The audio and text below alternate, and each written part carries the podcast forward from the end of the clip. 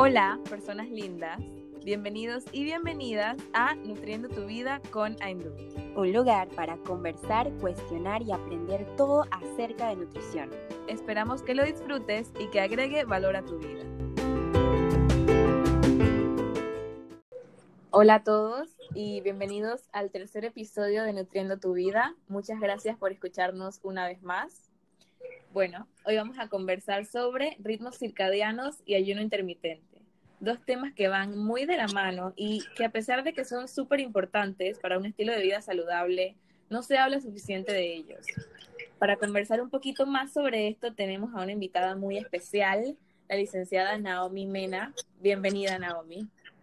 Gracias, chicas, por invitarme a su podcast. Estoy súper emocionada de estar aquí con ustedes.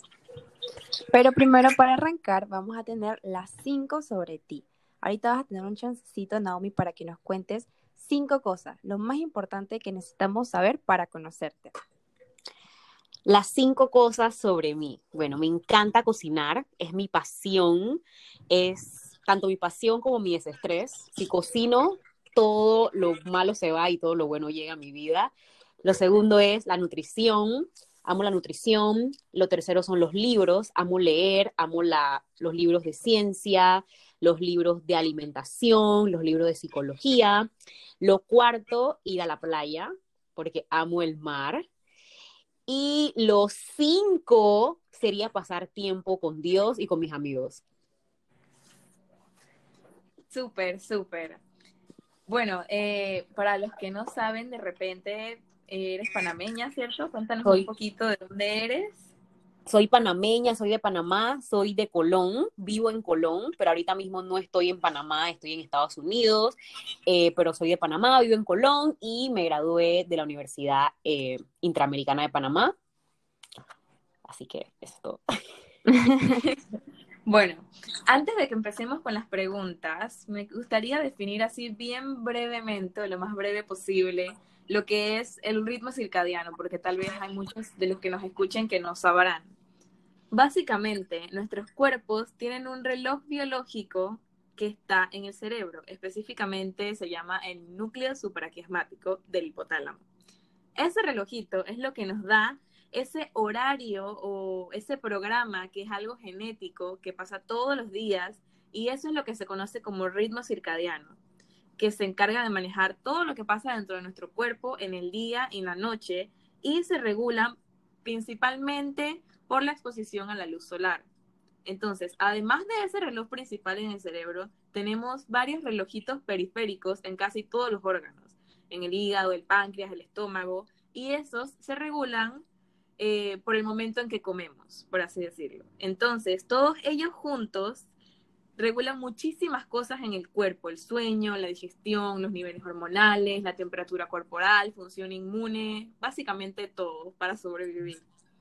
Y bueno, cada proceso fisiológico tiene un momento del día precisamente porque el cuerpo no puede hacer todo al mismo tiempo. No podemos digerir un alimento al mismo tiempo que reparamos un tejido, por así decirlo. Entonces, en este sentido, Naomi, ¿cómo consideras que se relaciona el ayuno intermitente, que es uno de nuestros temas de hoy, con el ritmo circadiano? Bueno, chicas, como ustedes lo acaban de decir y lo acaban de definir, exactamente eso es lo que significa el ritmo circadiano, pero más allá sería el ritmo biológico, porque nosotras tenemos varios ritmos, o sea, como seres humanos tenemos ritmos circadianos, ritmos diurnos, ritmos ultradianos y ritmos infradianos. Y todos esos ritmos, eh, uno regula el ciclo menstrual, por ejemplo, las mujeres, otro ya sea el fisiológico, que es todo dado a la hora de dormir, y lo otro la digestión, y así nos vamos. Como acaban de mencionar, tenemos varios relojitos en varias partes de nuestros órganos, y ellos se regulan según noche y oscuridad. Eh, según día, según sol. Entonces, estos ritmos van a partir ahí entonces a ritmo circadiano, que el ritmo circadiano parte del ciclo de 24 horas, que incluye cambios fisiológicos y comportamiento de dormir específicamente. Y como tú lo acabas de decir, el cuerpo no puede digerir un alimento y a la misma vez reparar un tejido. Y es aquí donde estos dos temas se conjugan y hacen algo hermoso, porque el ayuno viene siendo una herramienta fundamental para reparación de tejidos y para darle al cuerpo un descanso, eh, ya sea de alimentos, eh, ya sea de nutrientes o de algún tipo de alimentos que el cuerpo pues no puede procesar con facilidad. Y ahí es donde entra este tema que es fundamental cuando hablamos de ayuno y hablamos de ritmos circadianos, esto van de la mano porque mientras nosotros dormimos, obviamente ayunamos. Eh, es importante recalcar que muchas religiones, y esto no se hace ahora, sino que nuestros antepasados ayunaban constantemente porque no tenían la capacidad o el acceso a los alimentos como nosotros hoy en día. Y nuestro cuerpo evolucionó ayunando. ¿Ok? O sea, nuestro cuerpo está capacitado para permanecer ciertas horas sin comer y en ese momento lo que el cuerpo hizo, dada la evolución, él dijo, bueno, mientras el ser humano no está comiendo, ¿qué más yo puedo hacer? Y en ese momento se regula, en ese momento se reparan órganos, en ese momento el cuerpo descansa y se prepara para la próxima ingestión de alimentos. Nosotros hoy en día, viviendo en, nuestro día a día, eh, con la población que tenemos, una población lastimosamente enferma metabólicamente, no damos ese descanso al cuerpo y nuestro ayuno se ha visto desbalanceado y por eso y por ende se ha visto desbalanceado los ritmos circadianos, ¿ok? Porque no tenemos, no respetamos los ciclos de luz y de oscuridad en nuestro día a día. Y nosotros como nutricionistas debemos estar a la vanguardia, entendiendo que una persona no solamente puede eh, no solamente puede equilibrar calorías y ya está hecho, sino que aunque la persona equilibre esas calorías, si la persona no tiene su ritmo circadiano saludable, no tiene momentos de ayuno, no respeta sus ciclos de sueño, no respeta sus ciclos de luz y oscuridad, aunque nosotros le hagamos el plan de 1200, de 1300, de 2400 calorías, esa persona no va a haber resultado a largo plazo e igual la salud se va a ver afectada. Entonces sí, el ayuno es fundamental para poder reparar la buena salud, entendiendo que estamos viviendo en una población metabólicamente enferma y los ritmos circadianos están descontrolados y desbalanceados. ¿Por qué? Porque tenemos computadoras, tenemos teléfonos, lastimosamente tenemos luz, o sea, tenemos luz todo el día, toda la noche, y es algo que ya no podemos controlar porque es parte... Eh, como siempre le digo, es parte de la nueva era, de la tecnología, y si nosotros empezamos y que no vamos a apagar la luz, la gente nos va a ver raro, y que no, eh, se crea abuelito, vive en el siglo, no sé, en el siglo pasado, pero lastimosamente nuestro cuerpo está pidiendo ese regreso porque fue la manera en que evolucionó. Hay un estudio muy bueno eh, no lo voy a citar ahorita mismo porque no lo tengo a la mano, pero el estudio habla acerca de que los niños que van naciendo desde el 2000 para acá van a ser niños lastimosamente metabólicamente enfermos. ¿Por qué? Porque están rodeados de tecnología, 24 eh, horas y su ritmo circadiano, su cuerpo, sus ciclos de ayuno se están viendo afectados, tanto por mala comida, tecnología, malos hábitos nutricionales, entre otros. Y esos niños puede que lleguen a viejos, porque obviamente la medicina cada día avanza más, pero sus ritmos y su cuerpo biológico, biológicamente hablando, no va a poder procesar toda esa información después de los 50 años. Entonces, estos niños, si no se hace algo, no van a durar más de 50 años. Entonces, es importante porque nosotros estamos capacitados para vivir aunque sea 110 años.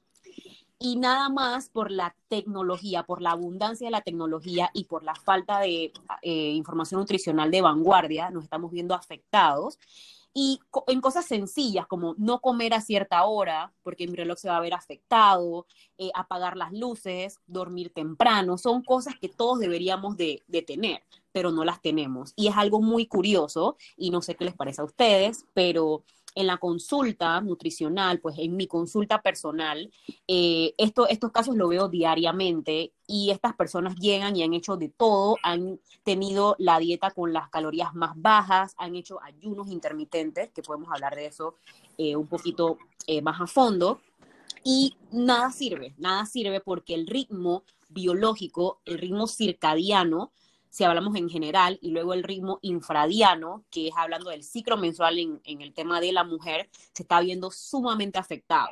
Y es un tema sumamente largo porque no solamente parte de la tecnología, no solamente parte de, la, de respetar eh, tiempo de luz, tiempo de oscuridad, sino que también parte de tóxicos ambientales, toxinas en nuestro maquillaje, eh, con lo que lavamos los platos, con lo que nos, con que nos bañamos. O sea, es una, es una lista de cosas que está afectando lastimosamente a nuestro cuerpo y por ende afecta a los relojes biológicos de nuestros órganos y ellos se ven afectados y nunca se pueden reparar constantemente. Por eso es que tenemos tantas enfermedades crónicas hoy en día y podría seguir. Sí, bueno, comentabas que has visto como muchas personas en consulta que de repente han hecho ayuno intermitente, han hecho otro tipo de cosas y no les ha funcionado. Entonces quería que nos hablaras un poquito acerca de cuál es la forma correcta de hacer ayuno intermitente o más bien para qué tipo de personas lo recomiendas y cuáles son las excepciones, por así decirlo. Como dije anteriormente, el ayuno lo hacemos todos. Nuestros abuelos, yo estoy segura que la gente que escucha este podcast se va a acordar que sus abuelos a las 7 de la noche ya no comían más hasta el día siguiente.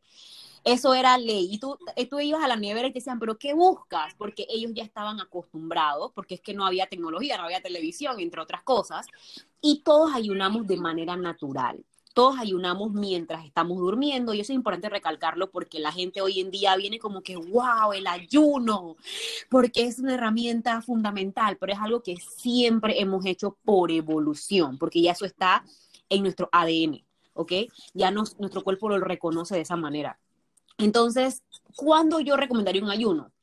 Si me hacen esa pregunta. Cuando una persona está metabólicamente enferma, cuando su metabolismo pide gritos de ayuda, ¿ok? Cuando la persona tiene síndrome metabólico, o sea, que tiene obesidad, o sobrepeso, diabetes, hipertensión, tiene la mezcla de enfermedades. Entonces, obviamente, el cuerpo está pidiendo ayuda. Por eso que esa persona cuando hace, por ejemplo, con algún coach, porque es lo que más veo, no, yo hice con un coach un reto de ayuno y me fue súper bien, bajé tantas libras, mi glucosa se estabilizó, mi hipertensión se fue. En realidad no era más nada que su cuerpo pidiendo ayuda y decirle, tómate un descanso porque yo evolucioné de esa manera y me estás enfermando. Entonces, cuando la persona descansa de todo tipo de alimentos que le hacen daño, obviamente la persona va a ver una mejoría en su condición de salud, pero no quiere decir que fue el ayuno como tal, sino que fueron todas las cosas que involucran esa pérdida de masa grasa o esa reparación de órganos por darle el descanso al cuerpo por medio del ayuno.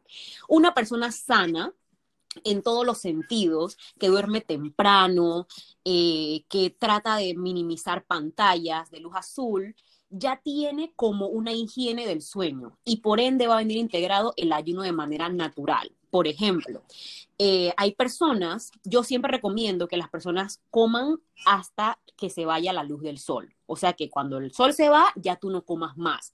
Automáticamente tú entras en un ayuno involuntario. O sea, ponte, aquí en California, el sol se va a las 7 y 20, ahorita que estamos en spring. Entonces, en Panamá creo que se va como a las 6, 6 y media. Entonces, imagínate tú decir a las personas, mejor cuando se vaya la luz, tú dejas de comer. Automáticamente el cuerpo va a entrar en un ayuno involuntario. Esa persona, imagínate, se va a dormir a las 9, a las 10, ya va a tener tres horas de que no comió, más las horas de sueño, mientras se levanta, ya prácticamente está haciendo un ayuno de 14 a 16 horas involuntariamente. Entonces, yo siempre digo que una recomendación que yo le puedo dar a todo el mundo, ya sea niño, adulto mayor, adulto, adolescente, es que traten de comer antes que se vaya la luz del sol y por ende tú vas a hacer un ayuno involuntario que no te va a dar la carga de estrés, porque esa es otra cosa. Cuando las personas ayunan, dicen voy a hacer ayuno, como está la presión del ayuno, esa persona siente un estrés por la comida. Dice, no puedo comer, no puedo comer, no puedo comer esto. 14 eh, horas, 16 horas, se la pasa contando cuántas horas comí mientras que se levantó. Entonces eso crea un estrés adicional. Y ahí se crea otro problema. Entonces eh, es importante que las personas sepan esto, entiendan esto, y el ayuno lo puede hacer cualquiera persona, siempre y cuando se haga de manera correcta como dije anteriormente, un ayuno de 12, 14, 16 hasta 24 horas, 48 horas, que es el ayuno que yo recomendaría a una persona que tiene un síndrome metabólico, que tiene diabetes, que tiene obesidad, que tiene hipertensión, o sea, que tiene todo el cuadro metabólico dañado, que lo haga de 24 a 48 horas en adelante, más o menos por una semana y va a haber mejorías increíbles. Va a haber mejorías increíbles porque todo se va a estabilizar, pero esa persona tiene que cambiar hábitos, que esa es la otra parte. La gente dice, voy a hacer ayuno y luego que hacen el ayuno regresan a sus viejos hábitos. Entonces de nada va a funcionar, porque le diste el descanso al cuerpo, sí, el cuerpo eh, reaccionó, pero cuando tú quieras hacer el ayuno de nuevo, el cuerpo no va a reaccionar de la misma manera porque el cuerpo no es bobo, el cuerpo entiende por procesos. Entonces es importante que la persona mantenga el hábito no del ayuno, sino que mejore los hábitos en cuanto a alimentación, en cuanto a ciclo de sueño, en cuanto a ritmo circadiano, para que el ayuno se dé de manera natural y de manera involuntaria, pero que ya esté integrado en sus nuevos hábitos. Y sabes que, sabes que así mismo como el ayuno intermitente últimamente es un boom, también vemos la otra parte de la moneda en donde, por ejemplo, muchas eh, personas pues en Instagram ponen que, bueno, que a cualquier hora puedes comer y está bien. Te ponen entonces el ejemplo este de, mira, una manzana, ponte, tiene, por decir algo, ¿no? 50 calorías a la 1 de la tarde y son las mismas 50 calorías a las 9 de la noche. Ese ejemplo lo he visto un montón y ahora que te escucho, para mí es como, wow, o sea, qué cambio y más por el tema que estás hablando de que cuando la luz del sol se va, también paro de comer. Entonces, ¿tú estás de acuerdo con las personas que dicen que comer de noche no engorda, que no importa? ¿O cuál es tu opinión al respecto? Bueno, ese es un tema bien controversial. Yo tengo un post casualmente en mi Instagram hablando acerca de eso, eh, que comer de noche no es lo mismo que comer de día, solamente por el tema de los ritmos biológicos. Y cuando entramos a que comer de noche no es lo mismo que de día en una mujer, y más cuando esa mujer tiene su ciclo menstrual eh, equilibrado, es otra historia. Entonces, definitivamente, ustedes mismas lo dijeron al principio, todos los seres humanos tenemos relojes biológicos, relojes que interpretan, que ayudan a la digestión y estos se activan por la falta de luz o la ausencia eh, de oscuridad. Eh, digo, por la luz o por la ausencia de oscuridad. Entonces, eh, nunca, nunca el cuerpo, un cuerpo sano, porque hay que también traer en contexto a quién estamos hablando. Una persona sana que tiene sus ritmos circadianos, sus ritmos biológicos saludables. esa persona entiende que su cuerpo no va a metabolizar los alimentos de la misma manera de las 7 de la mañana a las 11 de la noche. Incluso hay muchas personas en la consulta vienen y dicen, es que por alguna razón yo no puedo eh, comer vegetales verdes, por ejemplo, hojas, después de las 5, después de las 8 de la noche. Hay personas que lo sienten. Y eso suele pasar porque quizás tienen alguna deficiencia de enzimas digestivas pero también pasa por el ritmo circadiano. Cuando este ritmo eh, se controla o se equilibra, la persona puede digerir mejor los alimentos. Las calorías nunca van a ser las mismas de día y de noche, aunque el post diga lo mismo. Cuando hablamos de calorías en general, por la máquina calorimétrica, eso sí se va a averiguar, porque obviamente esa máquina calorimétrica no es un humano. Y si tú pones la manzana ahí de día o de noche, van a ser las mismas calorías. Pero una persona que no es una máquina, que esa persona siente, tiene problemas, tiene estrés de la vida, tiene tóxicos ambientales, no duerme bien, tiene pantallas, tiene comida nociva alrededor, o sea, es tantas cosas que esa, esa comida no va a ser lo mismo en ti, Zoe, no va a ser lo mismo en ti, María, no va a ser lo mismo en mí, eh, que, que una persona, por ejemplo, que tenga síndrome metabólico. Entonces también, cada vez que yo doy, quiero dar esa recomendación, tengo que traer a colación el escenario de la persona, el contexto en que voy a dar la recomendación. Entonces, no. Pero, por ejemplo, en una persona sana que tiene sus ritmos circadianos, como lo dije al principio, en buen estado, aunque tú comas esa manzana a las 8, 11 de la noche, tu cuerpo va a hacer lo posible por digerirla, por digerirla de alguna manera. Eh, entonces, pero eso va a pasar y lo va a hacer bien, pero eso va a pasar si la persona tiene una, buena higiene del sueño y sus ritmos circadianos están en orden. Sí, y de hecho, eh, es como comentas, porque yo estaba leyendo bastante acerca del tema y el cuerpo no es que si comemos después de cierta hora o si comemos en la noche, no es que va a ignorar el alimento y no le va a hacer nada. Él va a tratar de digerirlo, pero el problema es que al tratar de digerirlo, eso es lo que va a interrumpir el ritmo que llevamos en el día, por así decirlo. Y bueno, tengo así como una mini anécdota escuchándote hablar de lo de no comer después de que se va la luz del sol. Y es que si tuve una experiencia, por ejemplo, mi mamá una vez fue donde un médico por el tema de que quería bajar de peso. Y el médico le mandó una dieta y la dieta decía que no podía comer después de las 6 de la tarde. En ese momento yo estaba en la escuela, yo no había empezado a estudiar nutrición, yo no sabía nada. Pero eso, eso a mí me enojó tanto.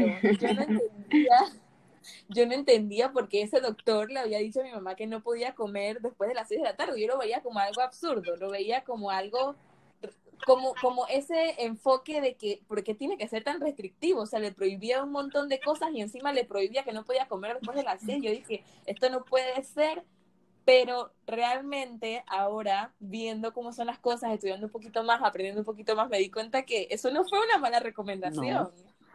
Y, de hecho, o sea, fue algo bueno. De repente, lo que no era bueno era que nada más la dejaba como ver como lechuga, pollo, ese tipo de cosas. De repente, como los tipos de alimentos que le mandaba no eran los mejores, pero esa no fue una mala recomendación y en ese momento a mí me ofendió tanto sin saber nada de nutrición, pues.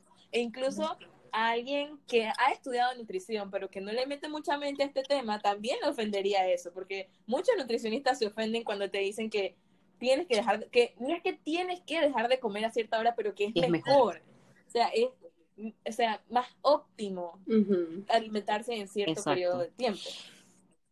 Entonces, hablando de esto, hay muchas que dicen que el desayuno es la comida más importante del día, pero con esta estrategia y el boom del ayuno intermitente, porque en verdad está en todos lados y todo el mundo pregunta de eso, muchos lo que hacen es la comida que se saltan, por así decirlo, es el desayuno. Entonces dicen como que no, que el desayuno no es la comida más importante del día. Entonces, ¿qué piensas acerca de bueno, eso? Bueno, para añadir un poquito al tema de tu mamá, eh, también, como dije al principio, al principio de la conversación, eh, cuando viene de la restricción, que tú le dices a la persona, no comas, no comas después de las seis de la tarde, automáticamente la gente se, se, se ciega como que, ¿por qué? O sea, es una restricción. ¿Cómo no voy a poder comer después de las seis cuando lo he hecho toda mi vida? Entonces, es como explicar ese por qué y mejor decirle, come antes que se vaya el sol. Y automáticamente la gente como que interpreta esto de una manera diferente porque no viene desde la restricción, sino que la gente dice, ok, ¿por qué? Porque está el sol, porque el ritmo y automáticamente el cerebro empieza como que a pensar un poquito más y se preguntan el por qué y esto automáticamente ayuda a que la persona lo pueda hacer sin ningún tipo de problema, pero sí, son cosas que pasan. Eh, en, en, el tema del desayuno, eh, yo casualmente, miren, este podcast cayó como anillo al dedo porque yo ayer casualmente estaba hablando de esto en mis historias, del ayuno, y dije que iba a ser un en vivo, porque hay muchas preguntas, porque yo tengo muchas personas que llegan a consulta por hacer alimentación cetogénica mal hecha, por así decirlo, mal hecha, porque yo me especializo en alimentación cetogénica alta en grasa. Eh, es una alimentación que he llevado toda mi vida, bueno, toda mi vida, desde los 15 años, eh, y hasta ahora la mantengo y me ha ido súper bien y me especialicé en eso, pues después de estudiar nutrición. Y he visto muchos metabolismos dañados, muchos metabolismos lesionados por hacer dietas de internet, dietas locas, etcétera, y en esas entra el ayuno. Y la gente lo primero que hace, como tú lo dijiste, es evitar el desayuno. ¿Por qué? Porque es como más fácil, como que, ok, me voy, como que me levanto súper rápido y ya me voy, y entonces en el trabajo yo veo que como al mediodía, pero cuando yo veo eso y cuando una persona lo ha hecho muchas veces, por, por ejemplo, un año o un año y medio, el cuerpo pasa factura. El cuerpo pasa factura y lo que empieza a hacer es que empieza a acumular grasa corporal.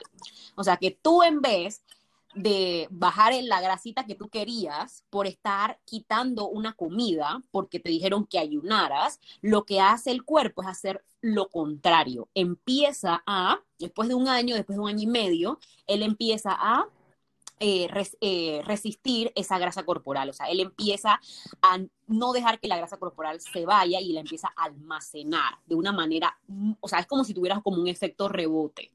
¿Y por qué sucede? Porque el cuerpo se siente en peligro, se siente en peligro.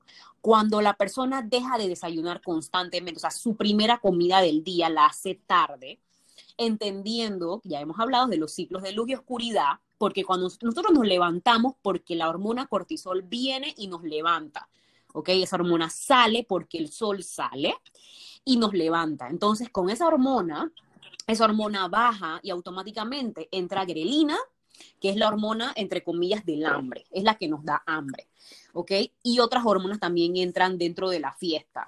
Entonces, cuando tú dejas de desayunar constantemente, tú lo que haces es desactivar esas hormonas te es más difícil levantarte por las mañanas, nunca tienes hambre y las hormonas se ven resentidas porque tú no le das la oportunidad de que ellas hagan lo que hagan. Entonces, si tú no tienes hambre, ¿cómo el cuerpo va a acceder a tus reservas de grasa? No puede no puede porque es que no, no, están las hormonas para que eso suceda.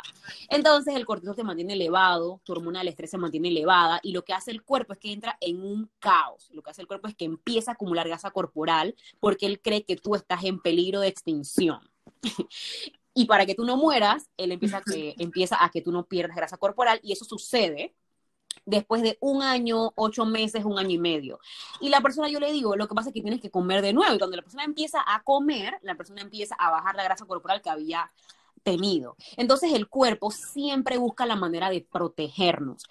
Eh, al principio, eliminar esa comida va a parecer genial, tú vas a bajar de peso y te vas a sentir súper bien porque tenías quizás una eh, ¿cómo puedo decir esto? Tenías una dependencia a alimentos que no te hacían bien, ¿ok?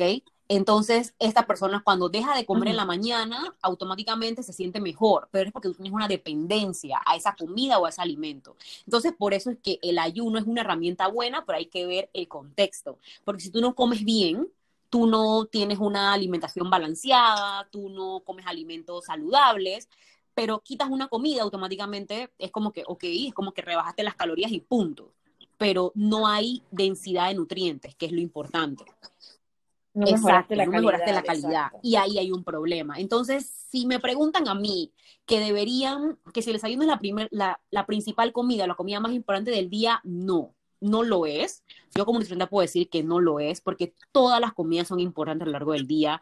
A todas hay que tratar de de mantener la calidad y la densidad nutricional de todas las comidas que se hagan, pero eh, no es normal tampoco que tú no tengas ganas de desayunar ningún día. Un día te puedes levantar y decir, no tengo hambre por las mañanas, genial, pero eso no puede pasar todos los días. Y más cuando la mujer, por ejemplo, la mujer está en su fase lútea, eh, que su ciclo menstrual está bien ciclado, ella debe tener hambre debe tener hambre porque las fases están hechas para eso según las hormonas. Así que es una pregunta un poquito eh, que tiene como que dos, dos salidas, pero depende, depende, Pero yo tengo un post a mí donde digo es que la comida, el desayuno es la primera comida, no es la, la comida más importante del día. Y, pero también va a depender porque tampoco es que lo vas a hacer todos los días, pero sí es la más importante porque es la comida que recibe tu cuerpo después de un largo periodo de ayuno. Entonces tienes que tratar de darle todos los nutrientes necesarios a tu cuerpo después de esas de ese largo periodo de ayuno, porque tu cuerpo está en un descanso y cuando tú te levantas, empieza tu masa muscular, empieza tu masa grasa, tu cerebro, tus neurotransmisores, y lo importante es dar al cuerpo todo lo que necesita para que todas esas, eh, toda esa coordinación se dé de la mejor manera a lo largo del día. Entonces también, aparte del desayuno, siempre se ha escuchado esto de que, ok, debes comer varias meriendas a lo largo del día para que cuando venga tu comida fuerte, como decimos aquí los panameños, no tengas tanta hambre y puedas comer menos. ¿Qué tan cierto es esto?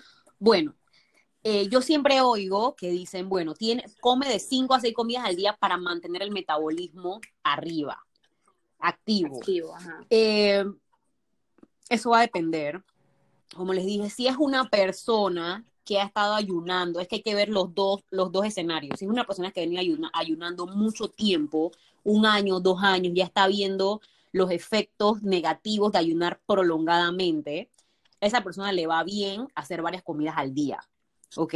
Porque así activa un poco el metabolismo, y no el metabolismo como tal, sino las hormonas que tienen que ver con el hambre y baja cortisol, porque cuando una persona no come, y tiene hambre, el cortisol, que es la hormona de estrés, se mantiene elevada. Entonces, al tú comer, al tú subir, por ejemplo, insulina, tu hormona cortisol se baja porque ya son antagonistas. Entonces, depende del escenario, pero si es una persona sana, que o es una persona obesa, que tiene o con sobrepeso o con diabetes, hipertensión, que tiene cierta dependencia a los alimentos, esa sería la última recomendación que yo le diera. ¿Ok? Porque esa persona, como ya vimos anteriormente, debería darle el descanso a su cuerpo. Y qué mejor descanso que durante el día comer, claro, buenas cantidades de, de nutrientes, pero no, o sea, es calidad y no cantidad. Entonces, eh, que ella consuma esos nutrientes necesarios en sus comidas fuertes, por ejemplo, en su primera comida del día, y ya luego entonces ir, ir monitoreando cómo el hambre va surgiendo alrededor del día. Sería lo ideal. Entonces, yo, no, yo nunca recomiendo comer eh, más de cinco, tres comidas. Yo hago de dos a tres comidas al día y me va genial, pero siempre es importante tener en cuenta que esas tres o dos comidas tienen que tener tu requerimiento diario, ya sea de proteínas, de grasas y de carbohidratos de sodio en algunos casos, por ejemplo, las personas que tienen una alimentación alta en grasa. Entonces, si tú tienes, tú mantienes eso en tus dos comidas, tus tres comidas, no hay ningún problema. Y no tienes que hacer varias comidas al día.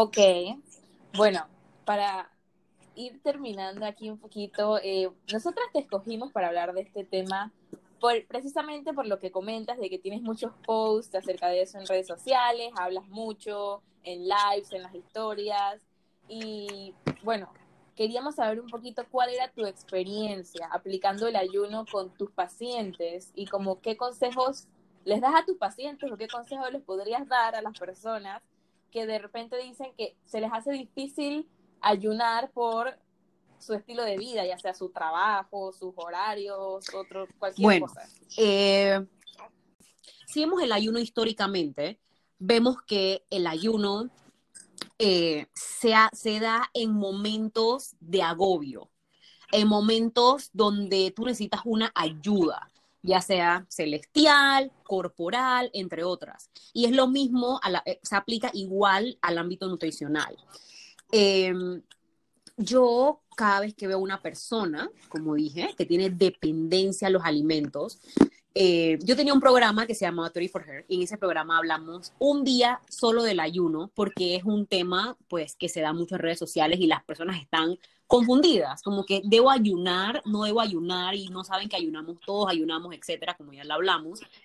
Eh, y, y nosotros llegamos a la conclusión de que el ayuno yo pues lo recomiendo siempre en personas que tienen una dependencia elevada a los alimentos. Por ejemplo, si tú eres el tipo de persona que comió ahorita a las 10 de la mañana y a las 12 del día tú te estás desmayando del hambre, o sea que tú no puedes eh, sentirte a flote, que tu, tu, tu energía automáticamente baja, tú eres candidato para el ayuno.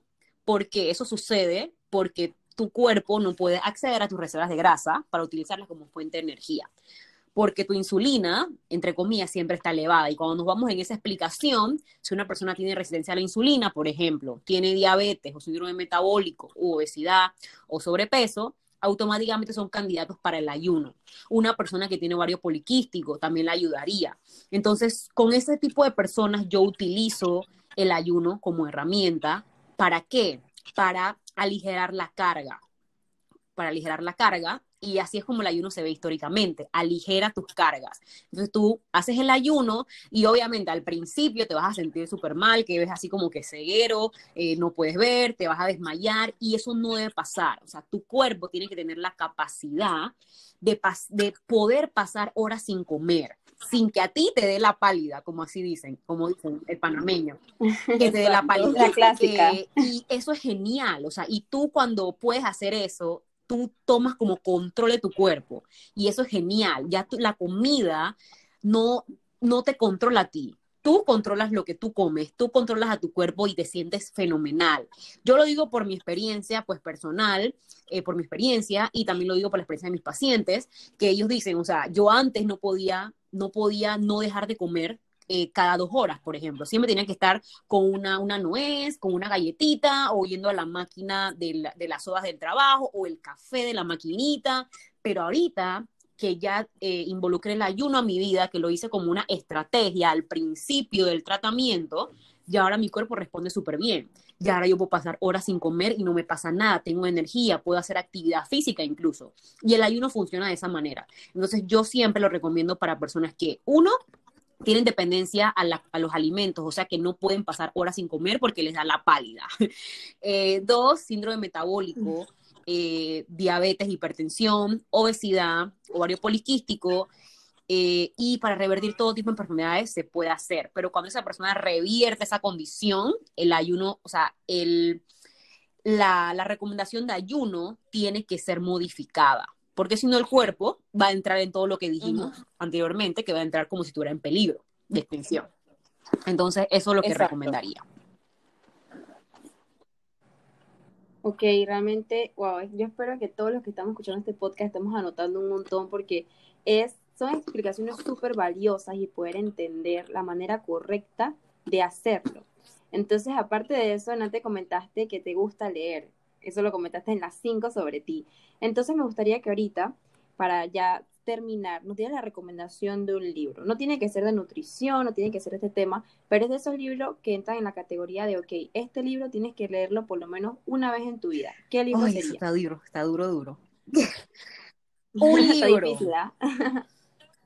si tuviera que escoger un libro, eh, escogería, o sea, aquí tengo todos mis libros y estoy viendo así como que cuál, cuál escojo. creo que sería, no puedo decir dos. Dale, dale. Un bono, El número uno sería Los Cuatro Acuerdos, que creo que es un libro que a todos nos funcionaría para, eh, para estilo de vida. Pero como este podcast es de nutrición, eh, yo recomendaría The Salt Fix, que es de el doctor Vinico Antonio, que es muy bueno y abre los ojos a muchas cosas porque no solamente habla, o sea, sí habla de todo lo que tiene que ver la sal, pero no solamente se basa en la sal, sino que habla de todo el proceso hipertensión, todos los procesos metabólicos que involucran a la sal como un alimento preciado, que hoy en día despreciamos. Eso sonó así como bien, como bien Shakespeare. Entonces sería ese. Sería ese en cuanto a nutrición, porque de verdad quiero que todos los nutricionistas lo lean y más si estás estudiando nutrición. Pero si tuvieras que coger un libro para estilo de vida, para cambiar vidas como tal, escogería los cuatro acuerdos. Ok, muchísimas gracias. Vamos a anotarlo, lo dejaremos en algún post cuando vayamos a publicar este podcast. Ahora también queremos pedirte que nos regales tus redes sociales, ya que sabemos que ahí hay información súper valiosa y te, te, mantienes en constante comunicación y educación nutricional para con todos. ¿Dónde podemos encontrar? Bueno, pueden encontrarme en Instagram súper activamente eh, como Naomi Mena A, Naomi con Y, Naomi Mena A, o si no, en mi página web que es naomimena.com. Ok, anotado. Naomi, muchísimas gracias por haber sacado un poco de tu tiempo para compartir y conversar con nosotras. La verdad que fue todo un placer. Y a ustedes que nos escuchan, esperamos que les haya gustado y nos vemos en la próxima. Chao, chao. Acabas de escuchar el último episodio de Nutriendo tu Vida. Si te gustó, corre a dejarnos un comentario, pregunta o sugerencia en nuestro Instagram arroba que tengas un lindo día y no olvides seguir nutriendo tu vida. Nos escuchamos en la próxima. Gracias.